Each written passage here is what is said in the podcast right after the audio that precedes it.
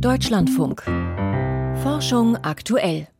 We are breaking in with uh, sad news this morning. The space shuttle Columbia has been seen apparently breaking up in the skies over Texas as it returned to Earth.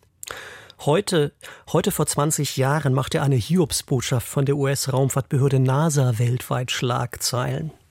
Sadly, I think from the video that's available, it does not appear that there were any survivors. Das Space Shuttle Columbia war bei der Rückkehr zur Erde in Stücke gebrochen und die sieben Astronauten an Bord, die haben das leider nicht überlebt. Derselbe Schöpfer, der den Sternen also einen Namen gibt, kennt auch die Namen der sieben Seelen, die wir heute betrauern. Die Crew des Shuttles Columbia ist nicht zurückgekehrt. The crew of the shuttle Columbia did not return safely to Earth. Das Columbia-Desaster war der Sargnagel für das Space Shuttle-Programm und warf die bemannte US-Raumfahrt um 15 Jahre zurück. Am Ende dieser Sendung erinnern wir daran. Zunächst schauen wir aber auf die schleppenden Fortschritte beim Klimaschutz und berichten über neue Konzepte für schwimmende Windräder. Schön, dass Sie dabei sind. Mein Name ist Ralf Krauter. Ob das im Pariser Klimaabkommen von 2015 formulierte Ziel, die Erderwärmung auf 1,5 oder maximal 2 Grad zu begrenzen, überhaupt noch zu erreichen ist, Daran zweifeln viele Fachleute schon seit Jahren, weil den Absichtserklärungen bislang kaum Taten gefolgt sind. Ein heute Mittag veröffentlichter Report des Hamburger Exzellenzclusters für Klima, Klimawandel und Gesellschaft untermauert diese Skepsis jetzt. Eine Begrenzung der globalen Erwärmung auf 1,5 Grad Celsius sei derzeit nicht plausibel, so das Fazit der Forscher. Und sie benennen klar, woran es hakt. Volker Mrazek berichtet. Das ist die Rechnung, die die Klimaforschung heute aufmacht. Um das 1,5 Grad Ziel noch zu schaffen, muss die Welt bis 2050 dekarbonisiert sein. Das heißt, Mitte des Jahrhunderts dürfen die Länder der Erde im Grunde keine Treibhausgase mehr ausstoßen. Noch knapp drei Jahrzehnte bis dahin, also genügend Zeit, sollte man meinen. Doch für den Hamburger Exzellenzcluster ist der Zug bereits abgefahren. Nicht, weil das Klima schon bald kippt, sondern weil der gesellschaftliche Wandel zu langsam abläuft. So das Fazit der neuen Studie aus dem Projekt. Anita Engels stellte sie heute auf einer Pressekonferenz mit vor. Sie ist Soziologieprofessorin an der Universität Hamburg. Es gibt ja sehr viele andere wissenschaftliche Arbeiten dazu, die zeigen, wie es noch geschafft werden kann und die Mut machen. Wir versuchen aber realistisch nüchtern daran zu gehen, um zu verhindern, dass sich die Gesellschaft ständig etwas in die Tasche lügt. Und wir sind nicht mal in Ansätzen auf dem richtigen Pfad. Dabei gebe es durchaus positive Entwicklungen, immer mehr Klimaschutzbewegungen und Projekte auch auf regionaler und städtischer Ebene, genauso wie die steigende Zahl von Gerichtsurteilen zugunsten von Klimabelangen. Doch viel schwerer wiegen zwei andere gesellschaftliche Treiber. Sie verhinderten notwendige stärkere Emissionsminderungen, so die Forscherin. Dagegen sprechen vor allem die Unternehmensreaktion und die globalen Konsummuster. Demnach fehlt immer noch ein Umdenken bei vielen Menschen. Nur wenige sind bereit, ihren Lebensstil zu ändern, selbst wenn er mit einem hohen Energie- und Ressourcenverbrauch einhergeht, wie in den reichen Ländern. Auch die Wirtschaft zögert, klimafreundlicher zu werden. Was wir bei den Unternehmen versucht haben, weltweit einzuschätzen, ist, wie ernsthaft ist die Mehrheit der Unternehmen schon auf dem Weg, tatsächlich Emissionen zu mindern. Wir haben da ja so einen Wettbewerb der Klimaneutralitätsziele, die sie sich da gerade geben, viele Unternehmen. Wenn man sich das genau anschaut, dann sieht man eben, dass die Kernprozesse in diesen Unternehmen in der Masse noch nicht wirklich ernsthaft in eine andere Richtung weisen. Wir selbst und die Wirtschaft als Bremser. So kann das nichts werden mit der schleunigen Dekarbonisierung und dem 1,5 Grad Ziel. Das ist relativ gut untersucht, dass die Erwartungen der Investoren, der Akteure an den Finanzmärkten das einfach noch nicht mit einpreisen. Also im Moment läuft die große Wette auf den Finanzmärkten noch gegen die Dekarbonisierung. Dennoch dürfe die Gesellschaft in ihren Bemühungen um mehr Klimaschutz nicht nachlassen. Das betonte heute Jochem Marotzke, Direktor am Max-Planck-Institut für Meteorologie. Dabei berief er sich auch auf Erkenntnisse des Weltklimarates. Vielleicht dieses fatalistische, na, ist ja jetzt egal, anderthalb Grad sind durch, dann vergessen wir das ganze Thema doch. Da ist die Antwort gleich zu geben. Für jedes halbe Grad zusätzliche globale Erwärmung bekommen wir eine deutlich wahrnehmbare Risikozunahme durch Hitzewellen, Überschwemmungen und Dürren.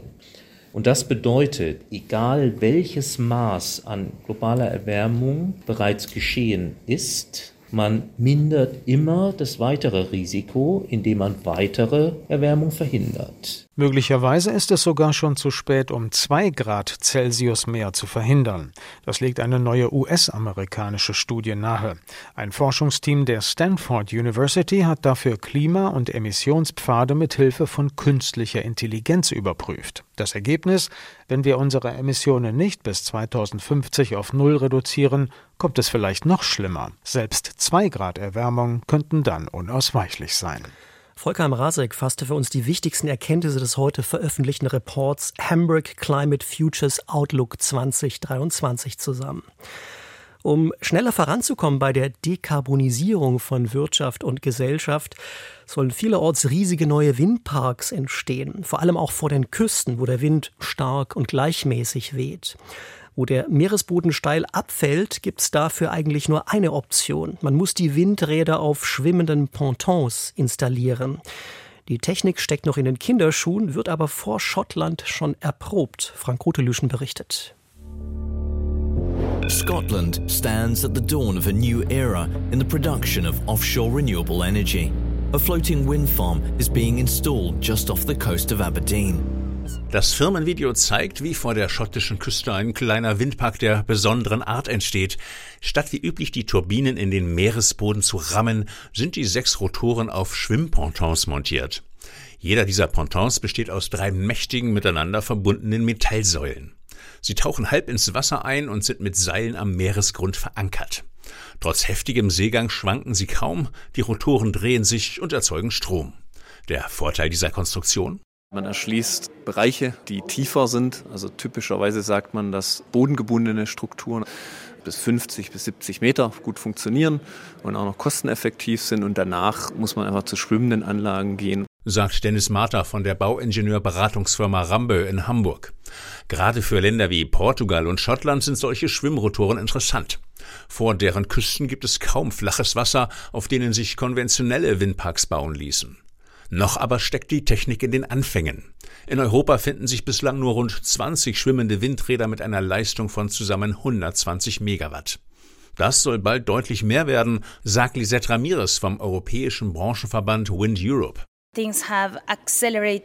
Die Entwicklung hat sich enorm beschleunigt. So hatte Großbritannien eigentlich vor, bis 2030 ein Gigawatt an schwimmenden Turbinen zu installieren. Doch wegen der Energiekrise wurde das im April geändert. Nun sollen es 5 Gigawatt sein. Und für ganz Europa gesehen sind bis 2030 mehr als 30 Gigawatt an schwimmenden Anlagen geplant. Oder anders formuliert, von heute 20 Schwimmturbinen auf bis zu 700 in acht Jahren, so die ehrgeizigen Ausbaupläne der Politik. Immerhin, die Basistechnologie sei im Prinzip einsatzreif, meint Dennis Marta. Die Technologie schwimmende Windkraftanlage hat sich eigentlich bewiesen. Es wurde gezeigt jetzt in wirklich mehreren Projekten in Europa und auch in Asien, dass diese Technologie grundsätzlich funktioniert. Noch aber gibt es Dutzende von Konzepten für die Schwimmplattform, auf der das Windrad montiert ist. Zum Beispiel das eine ist eine Riesenboje. Ein Ballastgewicht hält sie tief unter Wasser und stabilisiert sie dadurch. Bei einem anderen Konzept taucht ein Dreieck aus drei Säulen halb ins Wasser. Und dann wären da noch die großen, flachen, quadratischen Pontons, die in der Mitte offen sind, um die Stabilität zu erhöhen. Verschiedene Konzepte eignen sich für unterschiedliche Gegebenheiten. Die Riesenbojen taugen für große Wassertiefen, etwa für die norwegischen Fjorde. Die dreieckigen Halbtaucher dagegen sind auch für seichtere Gewässer geeignet. Klar ist, von den Dutzenden von Konzepten werden sich nur einige durchsetzen, da wird es einen Schrumpfungsprozess geben. Aber die größte Hürde beim Thema Floating Wind, den schwimmenden Windrädern, ist eine andere. Der große Unterschied zu bodengebundenen Strukturen ist, der Flächenbedarf ist größer. Also typische Floating-Windstrukturen haben vielleicht so 80 bis 100 Meter von äußeren Dimensionen. Um das alles zu bauen und dann tatsächlich ins Wasser zu bringen und zu installieren, muss da sehr viel auf der Infrastruktur- und Logistikseite passieren. Das ist, denke ich, so die Hauptherausforderung. Denn der Bau der Schwimmturbinen läuft anders als bei den gewöhnlichen Offshore-Rotoren. Statt Fundamente in den Meeresgrund zu rammen, auf denen das Windrad dann fest montiert wird, werden die Rotoren bereits im Hafen auf die Schwimmpontons aufgesetzt. Danach bringt ein Schlepper das fertige Gebilde zum Ziel, wo es dann nur noch mit Seilen verankert wird.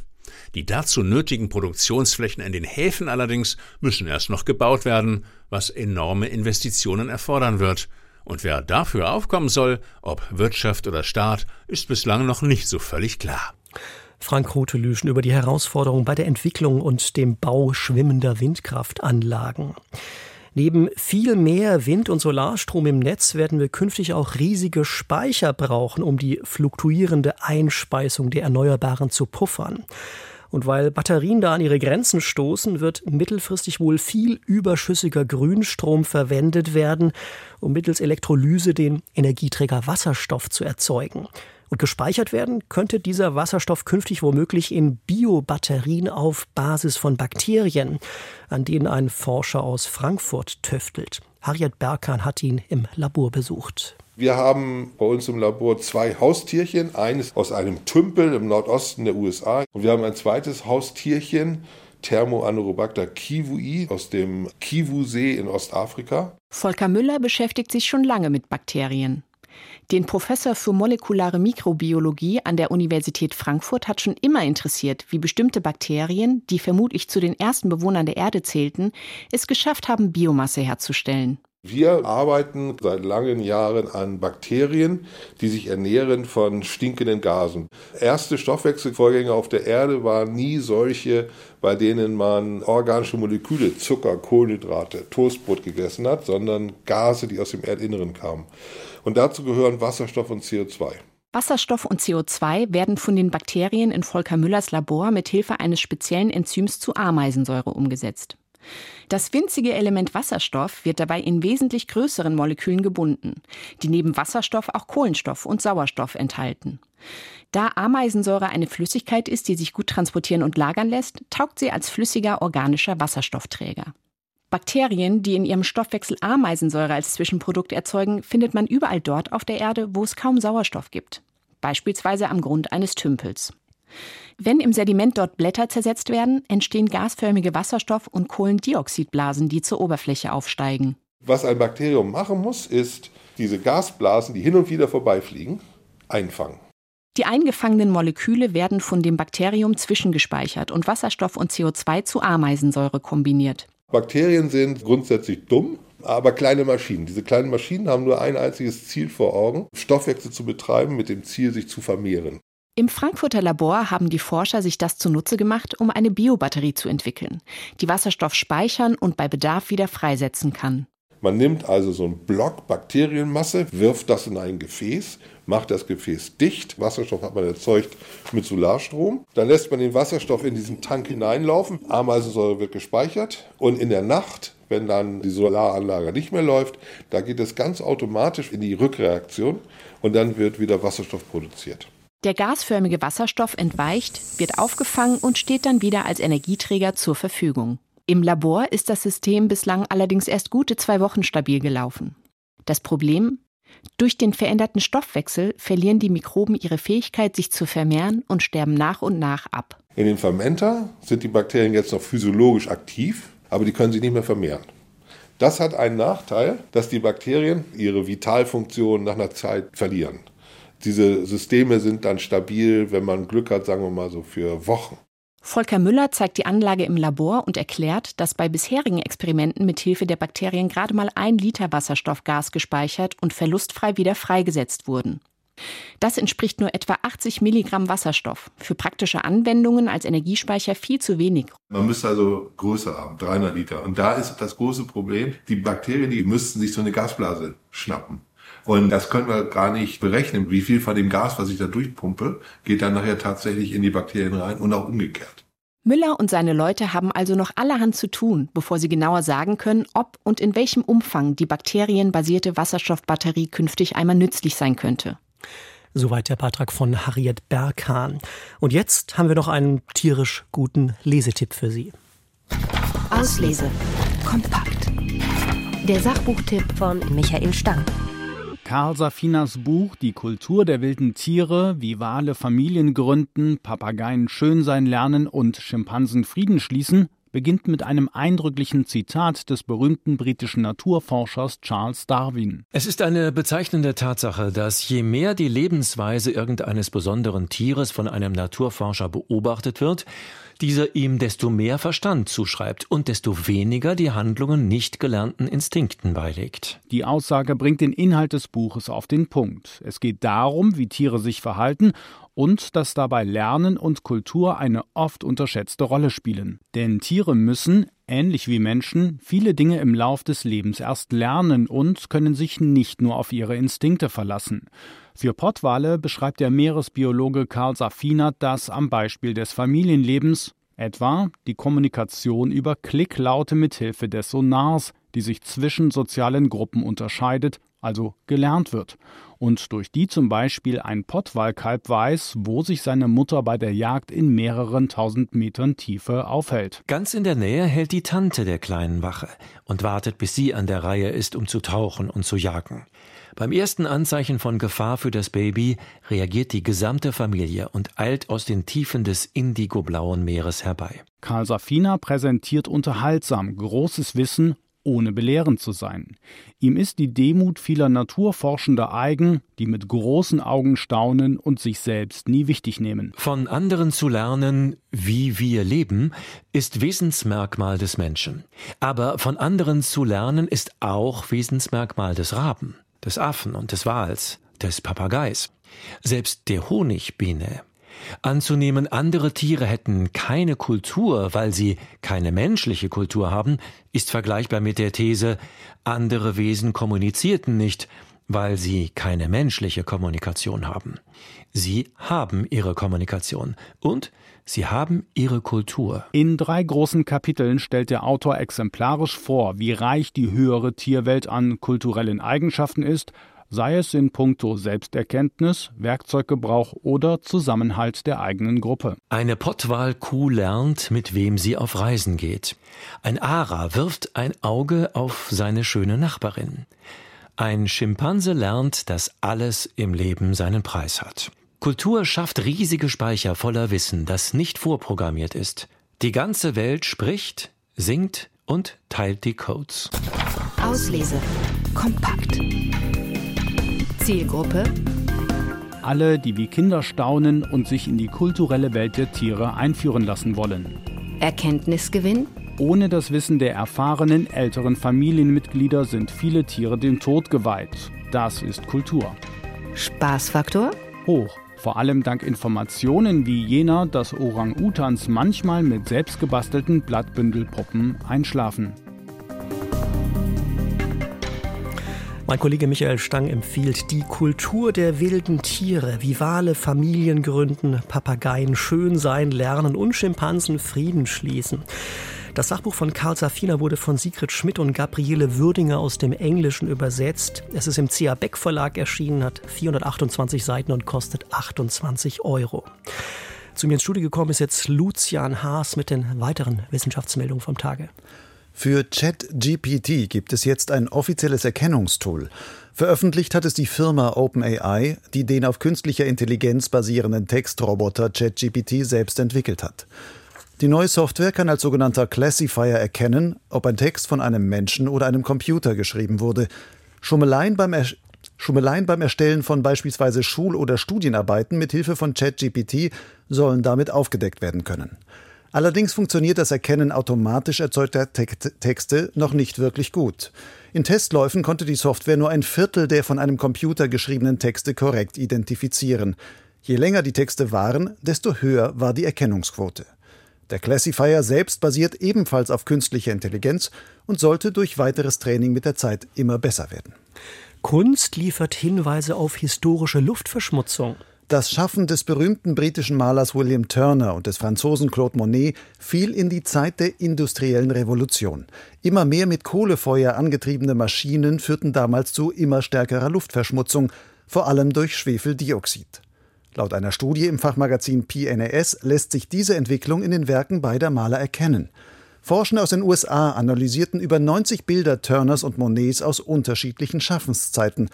Mit Hilfe eines statistischen Modells konnten sie nachweisen, über die Jahre nahmen die Farbkontraste in den Bildern ab, während die durch hellere Farben dargestellte Lichtintensität zunahm. Beide Trends spiegeln die steigende Luftverschmutzung in jener Zeit gut wider. Der Dodo soll wieder zum Leben erweckt werden. Dieser etwa einen Meter große flugunfähige Vogel kam bis Ende des 17. Jahrhunderts auf der tropischen Insel Mauritius vor. Seither gelten Dodos als ausgestorben. Die US-Firma Colossal Biosciences hat angekündigt, den Dodo mit Hilfe von Techniken zur Genomeditierung eine Rückkehr auf die Erde ermöglichen zu wollen. Als Grundlage soll das Erbgut von Tauben dienen. Das ist die mit Dodos am nächsten verwandte Vogelart. Colossal Biosciences arbeitet bereits an ähnlich spektakulären Projekten, um Mammuts und Beutelwölfe wiederzubeleben. Der Dodo wäre der erste Vogel, bei dem das versucht würde. Das ist auch deshalb interessant, weil dafür die Methoden der Genomeditierung an die Embryoentwicklung in einem Ei angepasst werden müssen. Viele Experten zweifeln daran, dass Colossal Biosciences tatsächlich Erfolg mit der Rückkehr ausgestorbener Arten haben könnte. Die zugehörige Forschung könnte aber wertvolle Erkenntnisse liefern, um den Schutz von heute noch lebenden, aber vom Aussterben bedrohten Arten zu verbessern. Das Universum ist offenbar weniger klumpig als erwartet. Ein internationales Forschungsteam hat die bislang umfangreichsten Messungen veröffentlicht, wie die Masse im gesamten Universum verteilt ist. Daraus lässt sich ableiten, welche Kräfte die Entwicklung des Universums seit dem Urknall mitgeformt haben. Die im Fachjournal Physical Review D veröffentlichten Daten zeigen, die Materie ist im Universum etwas lockerer verteilt, als man es nach dem derzeitigen Standardmodell der Kosmologen erwarten würde. Möglicherweise gibt es mysteriöse Einflüsse, die bislang übersehen wurden. Sollten weitere Messungen das bestätigen, müsste das Standardmodell überdacht werden. Die aktuelle Studie kombiniert Daten von zwei Großteleskopen, dem Dark Energy Survey und dem South Pole Telescope. Mehr Bäume könnten die Zahl von Hitzetoten in Städten reduzieren. Ein Drittel der vorzeitigen Todesfälle in europäischen Städten, die erhöhten Temperaturen zugeschrieben werden, ließen sich vermeiden.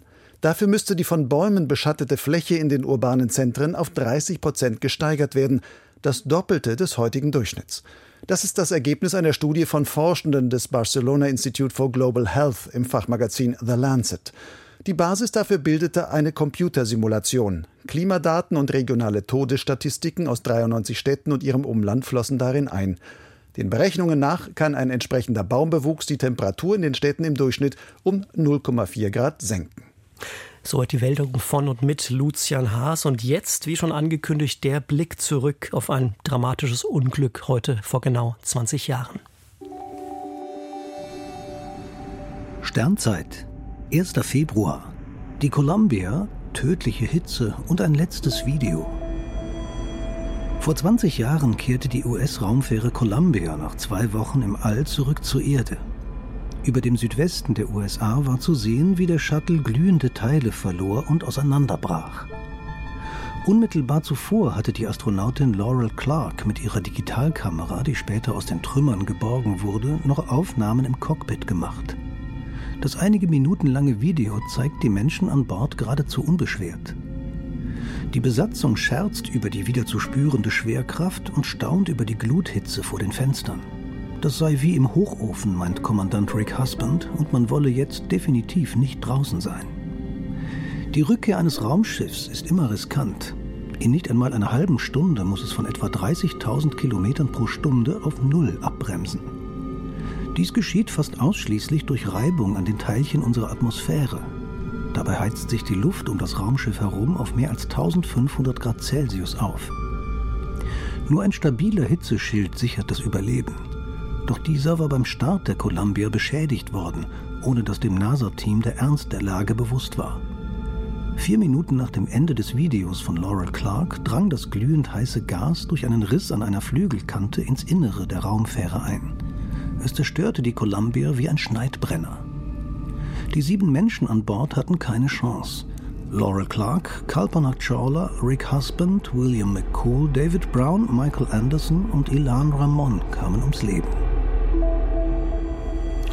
Das war es für heute von Forschung aktuell. Wenn Sie mehr Wissenschaft auf die Ohren mögen, empfehle ich unseren Podcast zu finden in der DLF Audiothek App oder überall dort, wo es Podcasts gibt. Bleiben Sie neugierig. Am Mikrofon war Ralf Krauter.